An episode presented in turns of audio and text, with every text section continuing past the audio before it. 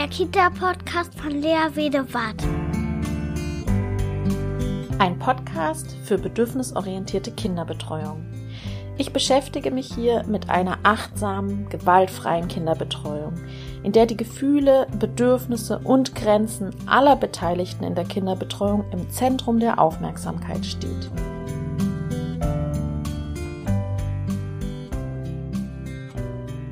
Hallo, ihr Lieben da draußen. Wir sind wieder da, beziehungsweise ich bin da und ich habe einen tollen Gast zu Besuch.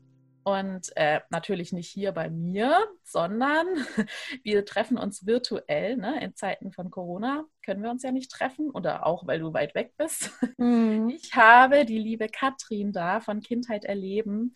Ich freue mich riesig, dass du da bist und ähm, wir uns heute über das Thema Aggressionen austauschen können, das immer noch nach wie vor oder eigentlich immer ein Thema ist in der Kindertagesstätte, äh, eben in der Kinderbetreuung ganz besonders, ist einfach das Thema Aggression immer wieder präsent, weil es uns in wirklich hilflose Situationen bringt, in denen wir ähm, ja nicht wissen, was wir tun können, was wir tun sollen und es uns immer wieder vor Rätsel stellt.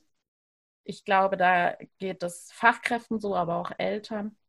Und deswegen bin ich ganz froh, dass du da bist, weil du bist nämlich unsere Expertin. Ich weiß, du willst so nicht genannt werden, aber ähm, ich glaube doch, dass du äh, dich gut damit auskennst. Ich würde sagen, stell dich doch einfach mal vor und ähm, ja, Sa erzähl uns nochmal, ja, warum du das Thema Aggressionen so oder so tief da drin steckst. Gerne, gerne. Genau. Ich bin Katrin Hohmann, Kindheitspädagogin. Ich glaube, da haben wir auch äh, so ein paar Parallelen gefunden, weil wir gekreuzt in den Universitäten unseren Bachelor- und Masterabschluss gemacht haben. Ähm, Master dann der sozialen Arbeit, Schwerpunkt Familie. Und bin seit weiß nicht, knapp 15 Jahren immer im Kontext ähm, mit Kindern, mit ganz kleinen bis auch bis zu Grundschulkindern zusammen in großen Gruppen, in kleineren Gruppen, in verschiedensten Rahmenbedingungen und Qualitätsrahmen, sage ich jetzt mal. Also ich stand sowohl äh, mehrere Jahre in Kleingruppen mit sechs, sieben Kindern zu zweit in der Gruppe und auch zuletzt mit 20 viele, viele Stunden alleine mit 20 Krippenkindern. Und ja, das Thema reizt mich einfach seit Jahren so immens, weil es bei Aggression, bei Wut eben auch ganz viel um uns selbst geht. Und das nichts ist, was ich merke über die Jahre, was wir einfach mal so schnell äh, lernen können und uns äh, das so schnell, vielleicht dem einen oder anderen es einfacher zur Hand fallen, damit umzugehen. Aber ich habe bis jetzt auf der langen Reise noch kein Buch gefunden, was ich aufklappen konnte, lesen konnte und gewusst habe, ach Mensch, jetzt bin ich gewappnet. Es ist einfach so ein mhm. ganz, ganz tiefes, verzahntes, wundervolles, spannendes Thema und für mich ja sogar eine Reise. Und ausgelöst oder so, ich kann mich an eine Situation erinnern, vor vielen, vielen Jahren, da war ich in Finnland in der Einrichtung mit einem Mädchen, das auf eine Aufforderung von mir äh, ganz wütend geworden ist und ganz doll ausgeholt hat und mir gegen das Schienbein getreten ist. Und das waren so meine Anfänge in der Berufspraxis. Und ich war, ich weiß es noch wie heute, ich kann das Gefühl so abrufen, ich war so, oh Gott, also so, so äh, Schreckmomente und es waren wirklich, die Welt äh, blieb kurz stehen. Und ich, ja, ich hatte in dem Moment zwei Möglichkeiten zu handeln. Ich hätte halt schimpfen können, beschämen können, ich hätte sagen können, oh mein Gott, und ich hätte kurz innehalten können und abwarten können. Und letztlich, zum Glück, ist es mir damals, also jetzt im Nachhinein betrachtet, in dem Moment so gelungen, dass ich innegehalten habe. Und wir haben uns umarmt. Und das war irgendwie so ein, so ein magischer Moment. Aber dann kam eben noch eine Wendung, weil meine Anleiterin damals oder meine ja, Begleiterin, meine total erfahrene Fachkraft, von der ich auch sehr viel halte, im Nachgespräch mir gespiegelt hat, dass sie das gar nicht okay fand, weil ich hätte diszipliniert sein müssen, ich hätte die Grenzen weisen müssen. Und da ist doch aber ganz viel, was ich damit ja als, als meiner Rolle ähm, quasi nicht getan habe, was ich hätte tun sollen. Und das war so der Ursprung, würde ich sagen, wenn ich so zurückgehe, wo ich gemerkt habe, nein, das Thema interessiert mich und viel stärker dann auch noch in den Momenten, wo man dann alleine, in dem man dann alleine in der Gruppe gestanden hat und gemerkt hat, ui, Jetzt bin ich aber selbst überfordert und jetzt bin ich mitten drin. Ja, und das ist meine Reise und ich beschäftige mich viele Jahre damit. Äh, meine Masterarbeit habe ich zum Thema gemacht, auch darüber geforscht, 400 Fachkräfte befragt, wie die in Situationen damit umgehen. und merke, mein Herz schlägt genau für dieses Thema. Schön. Dann, also ich freue mich so, dass du da bist und ähm, vielleicht kannst du ja nachher auch ein bisschen noch von den Ergebnissen berichten. Hm, ich habe ein paar rausgesucht. Das fände genau. ich äh, sehr, sehr spannend. Ja, Katrin, wie ähm, würdest du denn sagen, was, was sind denn überhaupt Aggressionen? Das ist, ähm, meine ich, so die spannendste Frage. Was sind Aggressionen? Weil es ist viel durch unsere eigene Erziehung, durch unsere eigene Sozialisation, Prägung beeinflusst, was wir, wie wir Aggression empfinden. Und da liegt für mich ein ganz, ganz wichtiger Schlüssel, denn sehe ich Aggression als etwas Böses, als etwas Destruktives, als ein Verhalten, was nicht sein darf. Man ist nicht laut, man ist nicht böse, man äh, passt sich an. Dann trage ich das tief in mir und begegne Aggressionen, Wut, Lautsein eben auch so. Sehe ich Aggression aber als das, so wie ich es heute sehe, als eine Kraft, Nein zu sagen, als eine Kraft voranzuschreiten, als eine Kraft, seine eigenen Bedürfnisse zu spüren und zu zeigen, dann wandelt sich das ganz immens, weil ich sehe anders hin und äh, sehe das Kind oder den Menschen, der gerade laut, aggressiv ist, anders. Wobei es da für mich nochmal eine Unterscheidung gibt, denn Kinder ja, sind nochmal in einem Schutzrahmen und und ähm, gerade junge Kinder können noch gar nicht äh, ihre Aggressionen, Wut oft anders äußern. Wenn wir mit einem erwachsenen Menschen zusammen sind, ja, da ist ein anderes Bewertungssystem an den Tag gelegt. Da verrolle, äh, verdrehe auch ich schneller mal die Augen und denke, Mensch, da hat es jetzt aber ein paar Jahre Zeit. Das hätte man auch schon anders lösen können. Aber wir wissen selbst, auch uns Erwachsenen gelingt es nicht immer. Ja, ja, also ich würde jetzt erstmal sagen, wenn ich das jetzt richtig verstanden habe, also wenn wir jetzt so in die äh, Kindergartenpraxis gucken oder auch Krippenpraxis, dann wäre ja Aggression jetzt das, was man erstmal vermuten würde, ist ja äh, sowas wie Schubsen, Hauen, Beißen, vielleicht laut schreien. Das ist interessant, weil wir sehen Aggression erstmal kommt man auch gleich zu der Frage, ne? Äh, Jungs sind ja oft aggressiver, weil wir oft Aggression als das wahrnehmen, als dieses Laute, als dieses Destruktive, als dieses Zerstörende. Wobei Aggression auch ganz, ganz leise sein kann und auch ganz leise vernichtend. Und wenn wir eben, habe ich schon das Fass aufgemacht, sind Jungs aggressiver oder Mädchen, sie sind anders aggressiv. Nicht aggressiver, weil die stille Aggression dieses, ich verdrehe die Augen, ich sage, ähm, ich lade dich aber nicht zu meinem Geburtstag ein, tun genauso weh. Und wir Erwachsenen haben, würde ich sagen, zum Großteil unsere lauten, offenen Aggressionen gelernt zu unterdrücken. Mhm. Oft in unserer Generation und in Älteren, weil wir sie halt so nicht zeigen durften. Das heißt aber nicht, dass wir weniger aggressiv sind. Also gehen wir jetzt zum Beispiel zu dem kürzlich erschienenen Buch Seelenprügel, wissen wir, dass auch wir Erwachsenen durchaus Aggression zeigen in beschämenden, unterschwelligen Formen. Und die tun nicht weniger weh. Ja. Und ja, aber grundsätzlich stört uns Pädagogen, Fachkräfte, das ja. laute, störende, harmoniestörende viel, viel stärker. Da gucken wir schneller hin, ja. ähm, werden auch selber schneller angesprochen, würde ich meinen, angetriggert. Ja als erstes würde ich halt denken, das sind diese lauten ähm, Themen. Aber eigentlich, genau wie du sagst, finde ich schon auch, gibt es eben diese, man sagt ja, glaube ich, in der Fachsprache passive Aggressivität, dass man dann wirklich, genau, jemanden beschämt oder ignoriert. Und ähm, das heißt, Aggressionen sind eigentlich sowas, was immer irgendwie eine Verletzung mit sich zieht, oder? Kann man das so sagen? Oder jemand. Kommt drauf an. Ich würde gar nicht passiv sagen, sondern ich unterscheide viel eher unter den konstruktiven und mhm. den destruktiven Aggressionen. Mhm. Also die konstruktiven ah. Aggressionen sind halt eher Aggressionen, die ganz natürlich sind, die jeder Mensch hat, allein wenn eine konstruktive Aggression äh, der Selbstbehauptung dient. Also möchte ein Kind neugierig sein, möchte es etwas entdecken und wird dabei gestört, unterbrochen, dann ist es eine ganz konstruktive und wichtige, lebensnotwendige, lebenserhaltende Aggression, zu sagen, ich reagiere darauf jetzt mit Ärger und sage, warum lässt du mich jetzt nicht?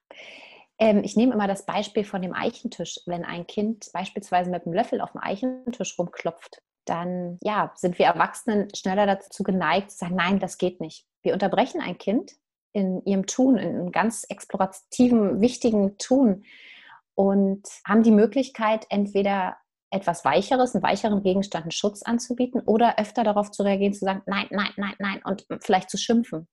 Und das kann sich dann aus dieser sehr konstruktiven, sage ich jetzt mal, guten, wichtigen, lebensnotwendigen Aggression, kann sich dann eine destruktive, eine störende entwickeln, wenn das Kind nicht verstanden wird in seinem Tun. Und dann kann es durchaus passieren, dass daraus dann noch viel größere Aufmerksamkeit wird, weil das Kind eben sagen möchte, hallo, guck jetzt bitte hier hin. Und zu einer destruktiven kommt es eben, wenn die Verhaltensform seinen kommunikativen Charakter, sagt man, verloren hat. Wenn wir nicht mehr ja in der Form kommunizieren können, sondern einfach nur noch versuchen, hier jetzt guck und mach, mach darauf aufmerksam.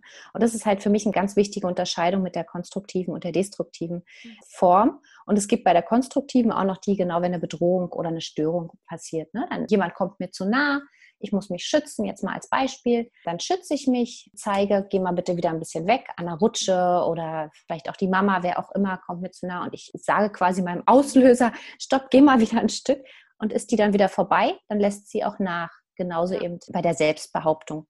Das finde ich lustig, weil das genau so ein Thema ist, wo dann so zum Beispiel Krippenkinder diese, diese Grenze oder diesen Abstand ja wahren wollen und das zeigen durch Hauen oder Beißen oder so, wo man manchmal sagen würde, ja, das ist aggressiv, ne? Das Kind ist aggressiv. Dabei würdest du das jetzt so, sogar als konstruktive Aggression äh, es macht auf seine Bedürfnisse aufmerksam und sagt Nein. Und das ist wichtig. Das ist unglaublich wichtig, dass Kinder das tun, weil sie spüren ihre Bedürfnisse noch ganz klar. Aber was sie halt brauchen, sind Erwachsene, die das verstehen, die das erkennen und die ihr Verhalten übersetzen und ganz klar in Worte fassen und unterstützen und dem Kind eben zeigen, wie es das auf eine andere Art und Weise lösen kann, damit es aber sich selbst auch schützt. Und da kommen wir dann zu unserem schönen Beispiel, womit ich auch meistens anfange, wenn ich über Aggression im Kindesalter spreche, zu dem Eisberg und das mal ganz darunter gebrochen ist halt so, dass wir häufig nur die Spitze vom Eisberg wahrnehmen und sehen, das Verhalten, ein Kind schubst, ein Kind haut einen Turm um. Und es gilt aber, darunter zu gucken, dahinter, also darunter, dahinter, wie auch immer man es nimmt, aber sage ich jetzt mal unter die Wasseroberfläche zu blicken und zu schauen, was läuft denn da alles ab, was ist denn alles unter der Wasseroberfläche, was passiert denn da? Und da spielt natürlich ganz viel bei Kindern wie auch bei uns Erwachsenen mit rein. Da ist das Alter wichtig, da ist die Entwicklungsphase ganz, ganz wichtig. Also, dass ich als Fachkraft auch weiß, wo steht das Kind gerade, in welcher Entwicklung ist es, was braucht das Kind gerade, weil es das alleine gar nicht bewerkstelligen kann. Da spielen, spielt das Konfliktverhalten eine große Rolle. Was für Vorbilder gibt es? Wie lösen andere Konflikte? Welche Möglichkeiten hatte das Kind, das zu lernen, abzugucken? Die Erfahrung, das eigene Temperament. Auch all sowas, das spielt da alles mit rein. Und sowohl beim Kind, das finde ich immer so interessant, weil es uns gar nichts bringt, darüber zu sprechen und zu sagen, okay, das läuft Kind ab, das und das mache ich, an dem und dem Knopf drücke ich und dann kann ich das so und so verändern. Nein, gespiegelt haben wir das Gleiche auf der anderen Seite des Eisbergs. So habe ich immer äh, das in den Fortbildungen erläutert, haben wir ja uns. Und genauso wir sind da genauso mit, welche, welches Konfliktverhalten habe ich, welches Temperament bringe ich an den Tag, welche Glaubenssätze äh, welches Wissen über Kindesentwicklung etc. etc. Und das alles zu verzahnen mit dem Wissen zu Gefühlen, Bedürfnissen, aus dem Ganzen kann dann was ganz Wundervolles wachsen. Mhm. Ja. Genau, aber ich würde grundsätzlich sagen, ja, vielleicht ist das auch, also ja, es ist aggressiv, zu beißen, zu schubsen schüttel mich immer noch ein bisschen, wenn ich das so ausspreche, weil Aggressionen so negativ besetzt sind. Mhm. Und ja, ich ja. denke, da müssen wir von wegkommen, zu sagen, dass Wut und Aggression diesen negativen Touch haben. Du bist aber wieder aggressiv. Ja, bist ja. du ja nicht. Nein, du, du zeigst gerade ein Verhalten. So. Mhm. Und das ist schon meine Bewertung. Das ist, mhm. das ist schon diese Bewertung zu sagen, boah, du bist aber wieder wütend heute. Ja, warum auch nicht? Hm. Wird ja auch nicht verstanden oder steckt ja auch gerade in einer wichtigen Phase. Klar, warum auch nicht mal wütend sein? Mhm. Ja, und da, genau, da steckt dann eben so ein Glaubenssatz dahinter, ne? Zum Beispiel, Aggression darf nicht sein, ich darf nicht wütend sein, ich darf nicht zeigen, wenn eine Grenze bei mir erreicht ist, ich darf nicht meine Energie rauslassen. Ne? Das sind ja solche Glaubenssätze, die du meinst wahrscheinlich. Und die beeinflussen uns, Erwachsene, die Kinder begleiten, immens. Ja. Weil wenn ich ein Kind sehe, was aggressiv ist, Werte ich es als Angriff und als Kampfansage und muss dagegenhalten? Oder atme ich durch, gehe auf Augenhöhe und schaue, was ist denn da los? und was, was braucht das Kind. Und das ist meiner Meinung nach die immense Aufgabe von uns Begleitern, Erwachsenen, Erwachsenen, Pädagogen, Großeltern, wem auch immer, diese Kinder in, diesem, in dieser Phase zu begleiten und Vorbilder zu sein und ihnen zu zeigen, wie es gehen kann, ohne zu verurteilen. Und dadurch, dass viele von uns sehr kritisch, autoritär, vielleicht beschämend, mit Strafen etc. erzogen worden sind, haben, ohne dass wir uns tief damit auseinandersetzen, viele von uns dieses Wissen, diese Haltung. Und meiner Meinung nach braucht man dieses Wissen eigentlich nicht, wenn man diese Grundhaltung hat. Aber wurde sie bei uns in der Kindheit so verletzt, müssen wir uns selbst erstmal wieder unser Gerüst aufbauen, damit es uns nicht passiert, dass wir auf diese Wut mit Wut und Aggression begegnen. Weil diese Transformation, davon bin ich überzeugt, die ist möglich. Mhm. Und wahrscheinlich auch ein Grund, warum ich mich so gerne damit beschäftige, weil ich es so spannend finde und merke, dass ohne diese Transformation ich darauf reagieren würde, so wie es mir gar nicht gefallen würde. Ich würde mich sehen und sagen, boah, das ist aber Mensch, Seelenprügel vom Feinsten. Aber es ist möglich, ganz, ganz doll möglich, mit diesem ganzen komplexen Wissen oder beziehungsweise schon, glaube ich, meine ich, beginnt es mit der Entscheidung, dass ich das anders möchte und dass ich Kinder wertschätzend begegnen möchte. Das ist die Grundentscheidung, dann kann ich das tun. Mhm. Ja, und ich finde, ähm, also ich merke am eigenen Leib, wie sehr wir da getriggert werden, weil ich beschäftige mich auch seit Jahren, jetzt durch meine eigenen Kinder auch, durch meine Arbeit, durch meine pädagogische Arbeit, beschäftige ich mich ja schon seit Jahren damit und merke selbst trotzdem, wie ich mit meinen eigenen Kindern immer wieder in diese Falle tappe und immer wieder merke, meine Tochter wird richtig wütend oder aggressiv in dem Sinne. Und ich schaffe es nicht immer darauf mit Einfühlung, mit, ähm, mit Spiegeln, mit Wertschätzung zu reagieren, sondern bei mir wird immer noch ganz oft dieses Knöpfchen gedrückt, das eben auf Widerstand geht, auf das darf nicht sein. Und da mich immer wieder zurückzuholen und runter zu regulieren, das finde ich echt auch eine enorme Herausforderung für mich selbst, also obwohl ich mich damit so lange beschäftige. Und deswegen glaube ich, ist diese Transformation echt ein ziemlich langer Prozess. Findest du, findest du das auch so? Es ist ein total langer Prozess. Und das Spannende ist ja, ähm, ich denke, das, weiß nicht, kannst du wahrscheinlich auch bestätigen, dass es auch noch was ganz anderes ist. Habe ich Kinder in der Einrichtung, Kindergruppe und bin als Professionelle da. Und auch da kann es mir passieren, dass ich reagiere, wie ich nicht reagieren wollte äh, eigene Kinder triggern ein nochmal, die lösen nochmal, drücken nochmal ganz andere Knöpfe bei einem. Und das ist total normal und auch super, super menschlich. Und ich sehe es aber als ganz wichtige Aufgabe, dass wir es schaffen, so echt wie wir sind, dennoch dann Kinder nicht zu beschämen oder dafür zu bestrafen, dass wir uns gerade mhm. äh, unwohl fühlen. Und zum einen erkenne ich dann als Erwachsene erstmal, dass für mich gerade irgendwas nicht stimmt, dass vielleicht meine Grundbedürfnisse oder Bedürfnisse aus dem Ruder geraten sind mhm. und irgendetwas nicht erfüllt ist, ich vielleicht keine Pause gemacht habe, ich im Stress bin, ich gerade einen anderen Plan habe, wie auch immer.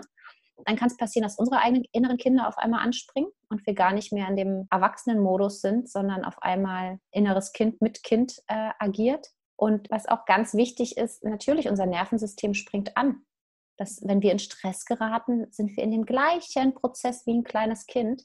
Und das kann man lernen, das kann man üben und sich dann zu sagen, hey, das ist wirklich mein Nervensystem, was da gerade ploppt. Und das bin nicht ich und das ist nicht das Kind, sondern da passiert etwas. Und das mhm. ähm, muss ich, weil ich die Verantwortung trage, in den Griff kriegen und kontrollieren das ist ein Prozess und das dauert ähm, unter Umständen viele Jahre, vielleicht auch ein ganzes Leben. Und ich denke auch nicht, dass wir immer so reagieren, wie wir es uns aus dem Bilderbuch, ach, das ist ja auch Quatsch, das soll es ja auch gar nicht, gar nicht sein, aber sich dessen bewusst zu sein und mehr darüber zu erfahren und zu reflektieren, ist einfach so, so, so mhm. wichtig. Und zu Hause auf jeden Fall mit den eigenen Kindern aber jetzt sprechen wir ja gerade, sage ich jetzt mal, aus Fachkräftesicht, wo wir natürlich auch unsere Mutterrolle nicht ganz ablösen können. Aber da ist es einfach eine ganz riesengroße Forderung, dass es Kindern nicht mehr passieren muss, dass sie durch andere erwachsene Personen beschämt, gedemütigt werden, weil sie sich zeigen. Das ist halt so mein Impuls zu sagen, hey, Aggression, es ist erstmal ein Kind, macht auf sich aufmerksam und das darf es.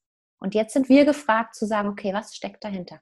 Ja, das finde ich so einen wichtigen Knackpunkt. die Kinder zeigen sich mit ihrem Bedürfnis, mit ihrem, was, was gerade in ihnen steckt, was sie brauchen. Und dass wir erstmal sagen, stopp, einen Schritt zurück. Das Kind zeigt nur, was es braucht. Das hat erstmal mit mir gerade ganz schön wenig zu tun. Und das einfach sein zu lassen, stehen zu lassen und den Schritt zu schaffen, eben nicht unser angetriggertes inneres Kind, ich, dann reagiert mit einer Abwertung, mit einer Beschämung, mit einem in die Ecke stellen, mit einem Augenrollen, mit einem, ach, nicht schon wieder, jetzt, jetzt, jetzt hab dich mal nicht so, ach, der Timo schon wieder, ne? Weil das ist ja quasi das, glaube ich, auch, da bin ich ganz deiner Meinung, das verletzte eigene innere Kind vielleicht, dass das dann plötzlich raussprudeln lässt. Und da den Cut zu schaffen und zu sagen, das Kind macht nur auf sich aufmerksam. Und dann den Schritt wieder hinzugehen und mit Einfühlung und Wertschätzung und eben mit dem Interesse dem Kind gegenüberzutreten, was brauchst du denn? Wie kann ich dir jetzt helfen? Und das ist ein echt großer Schritt. Und das zu begreifen, dass wir beobachten, wir können beobachten. Und am nächsten Punkt im Gehirn, was, was passiert, wir beobachten mit allen Sinnen. Und im nächsten Punkt kommt die Bewertung. Und da wirklich zu merken, okay, was ist jetzt da? Welche, wie, wie bewerte ich? Habe ich das Recht jetzt zu bewerten? Mhm. Oder bin ich da als Begleiter, Übermittler, Übersetzer und auch rauszugehen, eben aus dem, wie du es gerade sagst, auch der Timo schon wieder, in dieses. Täter-Opfer-Denken. Also ich denke, auch wenn zwei Kinder, ich meine, Aggression, Wut, Konflikte, das ist alles ganz eng miteinander verzahnt und ich sehe auch, ähm, dass es Konflikte gibt ohne Wut und Aggression. Das kann aber auch mit passieren und so. Deswegen ist es halt auch so ein Thema, was sich da natürlich, also was da ganz viel mit reinspielt. Aber dann wirklich zu schauen, dass wenn zwei oder mehr Kinder miteinander Konflikt stehen und es jetzt gehauen wird, äh, Aggression, es wird laut, wie auch immer, zu schauen, es sind beide auf ihre Art und Weise in ihrer Not. Und beide brauchen Unterstützung. Und das ist halt für mich so ganz wichtig, dann diese Verbindung zu schaffen und wirklich erstmal hinzufühlen, hinzuhören. Und oft ist Kindern schon so doll damit geholfen, wenn sie es erzählen durften, wenn sie merken, sie werden nicht bewertet, sondern da ist jemand und der hilft mir gerade, mein Gefühl in Worte zu packen und hilft mir am besten noch dabei zu sagen, ah, und das war jetzt gerade dahinter mein Bedürfnis. Mensch, das wusste ich vielleicht selbst gar nicht, aber toll, um dann zu schauen, wie können wir denn jetzt wieder zusammenkommen. Und meine Aufgabe ist es nicht zu sagen, der hat jetzt angefangen und, oh Gott, der Arme und der andere, der tut mir nicht leid. Nein, das sind sind beide Kinder oder mehrere Kinder, je nachdem alle Beteiligten sind in ihrer äh, Situation, vielleicht in ihrer Not. Und spannend ist auch, wenn man sich mit dem Thema stärker beschäftigt, dass Aggressionen auch zeitversetzt zum Tragen kommen. Also es kann durchaus sein, dass Kinder was mitbringen. Es passiert erstmal nie ohne Grund. Es passiert nie ohne Grund. Kein Kind, das finde ich auch immer so wichtig, Haut beißt, schubst, einfach weil es da Lust drauf hat. Und die Ursache dahinter zu ergründen, ist einfach so immens wichtig, weil wir sehen nicht alles. Wir sehen immer nur ganz, ganz, ganz kleine Ausschnitte. Also wie bei dem Buch, wo der eine den, ein Stück vom äh, Rüssel sieht, der andere ein Stück vom, vom Schwanz etc. Und alle denken, es ist ein anderes Tier. Aber letztlich ist es der Elefant. Aber wir gucken und wir haben mit unserer Wahrnehmung nur so ein Mini-Tortenstück, was wir mhm. sehen, ganz kleinen Ausschnitt. Aber vielleicht kommt ein Kind schon risikobelastet von zu Hause. Vielleicht hatte es schon einen stressigen Morgen. Vielleicht hat es vorhin 20 Minuten auf dem Hof an der Schaukel gewartet, kam nicht zum Zug, hat sich dann angepasst, kam dann doch in die Gruppe, weil es wurde gerufen und dann im, im Waschraum passiert noch eine Sache und dann schwappt es mhm. über. Und wir sehen nur, wie das Kind im Waschraum schon wieder haut. Mann, jetzt bin ich aber genervt, weil wir wollen doch jetzt zum Essen gehen. Und einfach diese Haltung zu wahren und zu sagen, hey, was war denn gerade los? Was wolltest du denn eigentlich gerade sagen? Also das ist was, was ich dann immer gerne frage, was wolltest du gerade sagen eigentlich? Weil das war das war es nicht, was du sagen wolltest. Und das zu ergründen und wirklich mit diesem offenen Herzen, sage ich jetzt mal, mhm. dahin zu fühlen und hinzugucken, und zu sagen, da steckt was anderes hinter, als ich jetzt sehe. Einfach davon auch auszugehen, dass da eine Ursache ist und dass wir die Felsen in der Brandung sind, die das Kind dabei begleiten, diesen Schmerz unter Umständen in dem Moment zu ergründen und zu lösen und zu trösten. Finde ich immens wichtig, weil, wie gesagt, Aggression passiert nie grundlos. Und wenn wir dann nochmal mit unserem Fachwissen auf die Perspektivübernahme, Moralentwicklung und zu schauen, wissen wir auch, das dauert Jahre. Und wenn wir einem Kind destruktive, zerstörerische, bewusste, absichtliche Boshaftigkeit unterstellen, ja, dann wissen wir eigentlich, Mensch, da haben wir aber ein bisschen was in der Ausbildung und Studium verpasst, weil Kinder tun das nicht bewusst und boshaft, so wie wir Erwachsene es aber manchmal bewerten und uns gekränkt und angegriffen fühlen. Und das, das aufzulösen, liegt bei uns.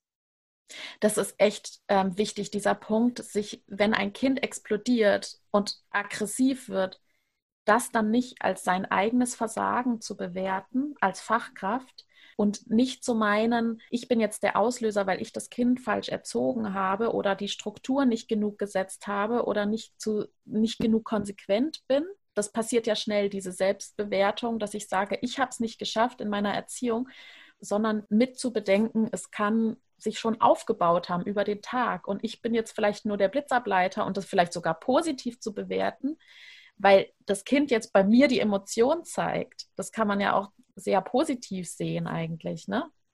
Schönes Beispiel, klar, kann man total positiv sehen, weil ich glaube, das kennen auch alle. Ein Kind wird in der Garderobe übergeben und plötzlich sieht es, Mama, Papa ist vielleicht noch eine Minute freudestrahlend, aber nach ein paar Sekunden explodiert es schon. Und dann kommt die Fachkraft und sagt, Mensch, bei uns war es die ganze Zeit gut drauf. Und als Eltern denkst du dir, ah ja, super, ich bin die Inkonsequenz in Person oder was wollen Sie mir jetzt hiermit sagen? Weil bei mir flippt es aus. Nein, da, wo es sich sicher fühlt, wo es weiß, dass es all das zeigen kann, wo es sich geliebt fühlt, da lässt es das auch raus. Und das will ich jetzt nicht pauschalisieren, weil es gibt bestimmt auch Kinder, die sich in Einrichtungen wohlfühlen und es trotzdem zu Hause rauslassen. Aber es gibt auch andere Kinder, die zeigen es an beiden Orten.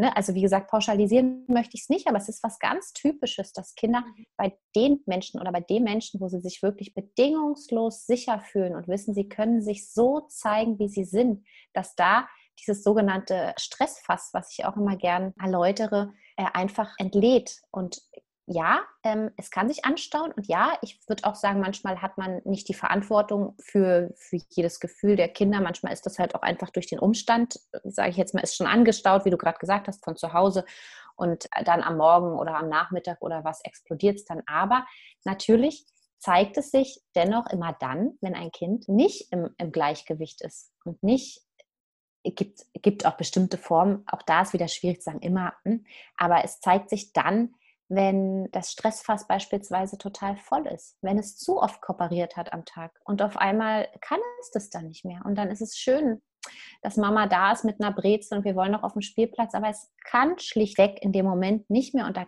erleben wir auch öfter Kinder, die dann ihren sogenannten Wutanfall kriegen, aber sie entladen sich damit. Sie entladen sich, leeren das Stressfass und das ist was ganz Gesundes, weil sie mal kurz alles rauslassen und danach sind sie oft wieder so wie, okay, jetzt können wir weitermachen und wir Erwachsenen sitzen daneben und denken, puh, jetzt brauche ich aber erstmal zwei Kaffee, weil das war für mich in der Begleitung gerade so anstrengend. Ja. Ne? Und natürlich spielen da viele Faktoren mit rein und das ja, ähm, ich habe mal noch eine Frage dazu.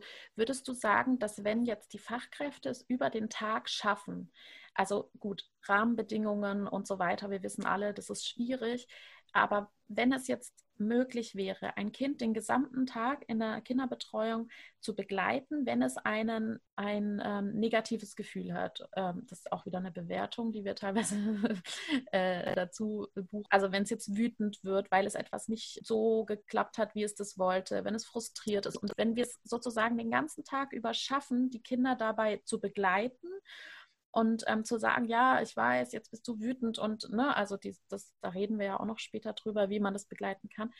Wenn man das den ganzen Tag schaffen würde, jetzt als Fachkraft, wird dann dieses Fass nicht voll? Was, was würdest du sagen?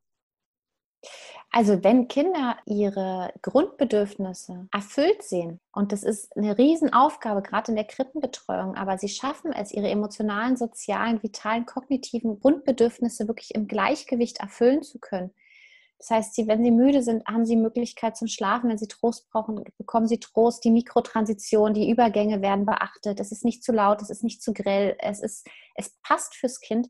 Klar ist das Stressfass eine, eine, ganz andere, eine ganz andere Nummer. So, dann klar kann es passieren. Aber was da alles mit reinspielt, das ist halt von Kind zu Kind so unterschiedlich, weil Kinder einfach so individuell sind. Und das ist halt die große Herausforderung der Eltern, aber eben nochmal viel verstärkter auch in der, in der Krippenbetreuung, da wirklich auch hinzuschauen.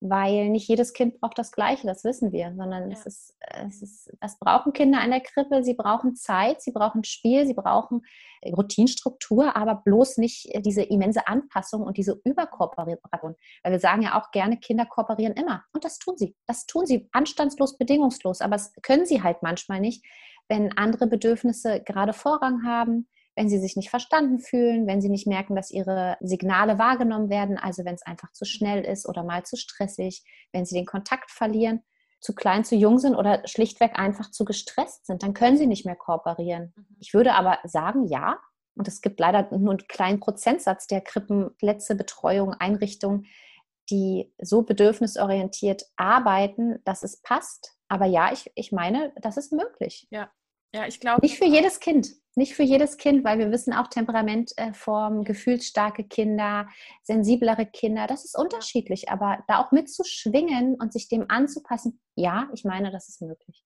Ja, ich glaube das nämlich auch. Ich habe mal, gerade weil du sagst, das ist von Charakter und Temperament äh, abhängig, ich habe mal in einem Artikel geschrieben, auch von so einem Fass, ähm, das immer wieder sich ähm, aufladen kann durch Nähe, also bei, vor allem bei den Krippenkindern, dass man dann durch Körperkontakt, weil dann der Cortisolspiegel eben sinkt und so weiter.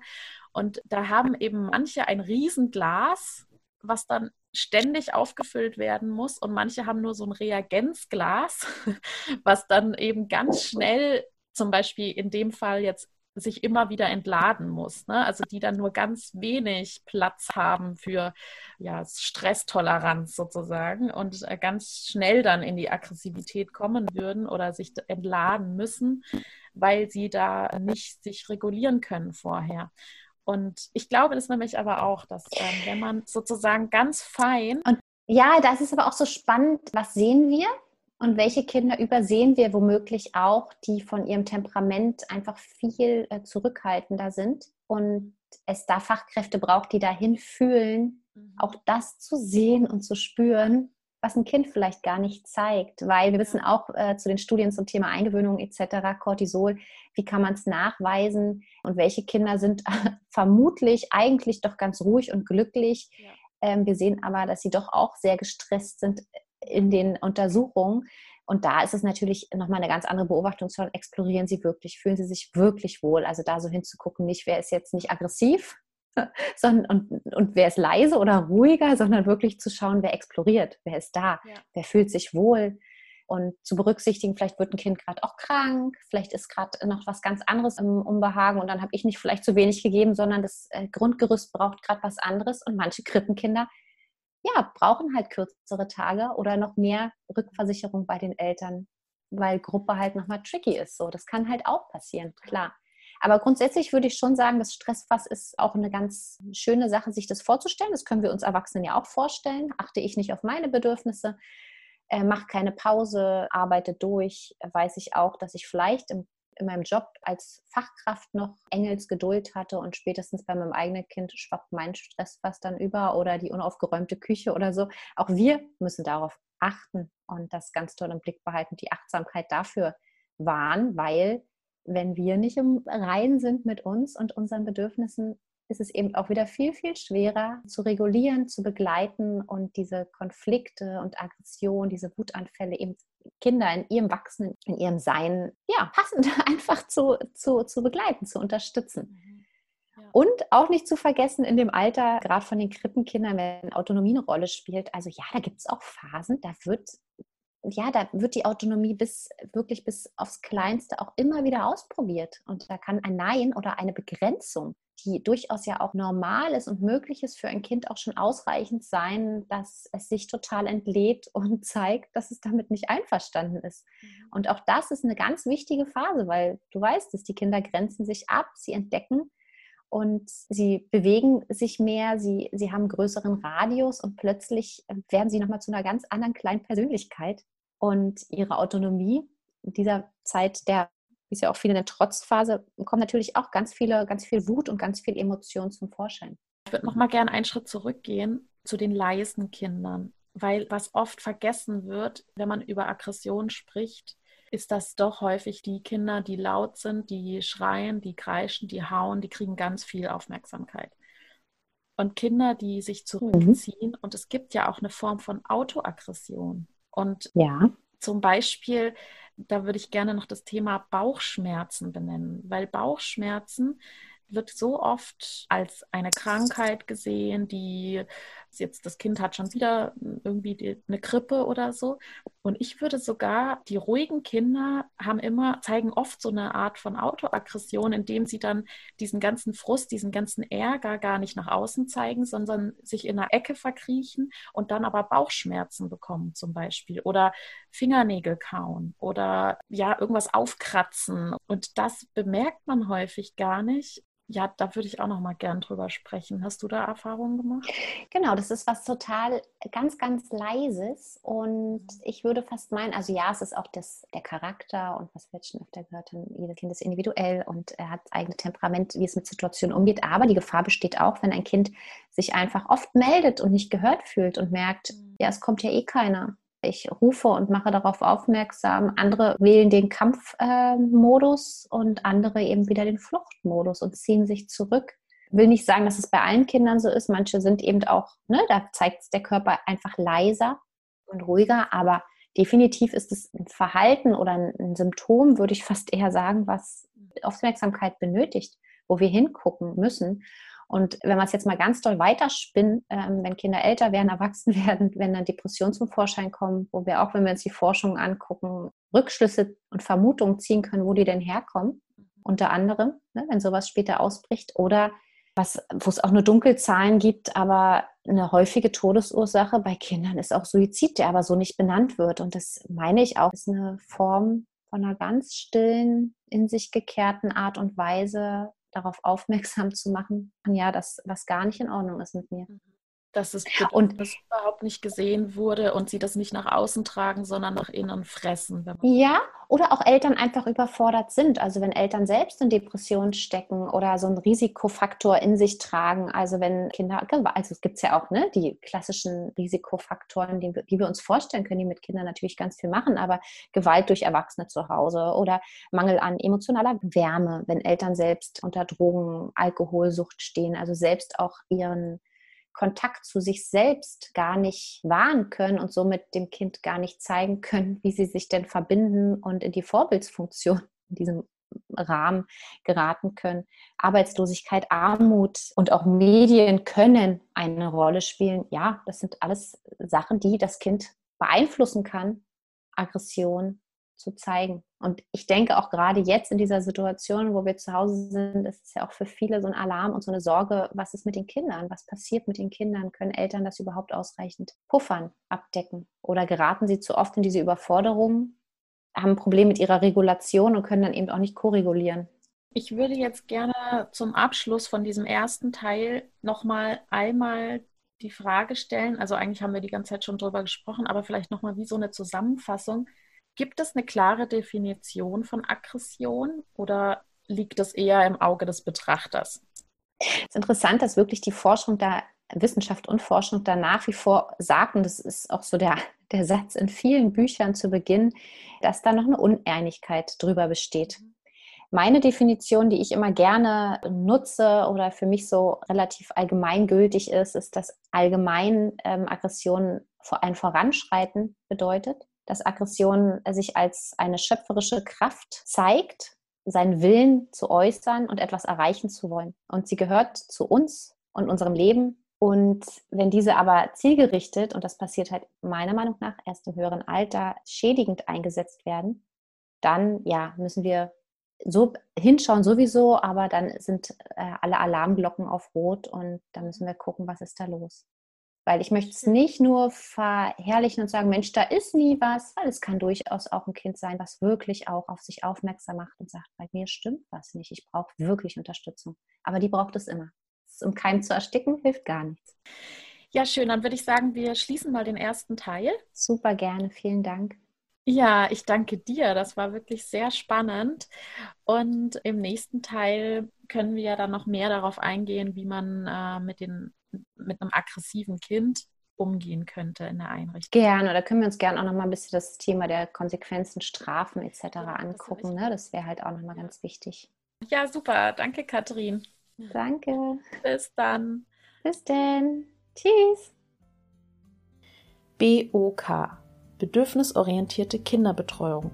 Gemeinsam für starke, sich selbst bewusste Kinder.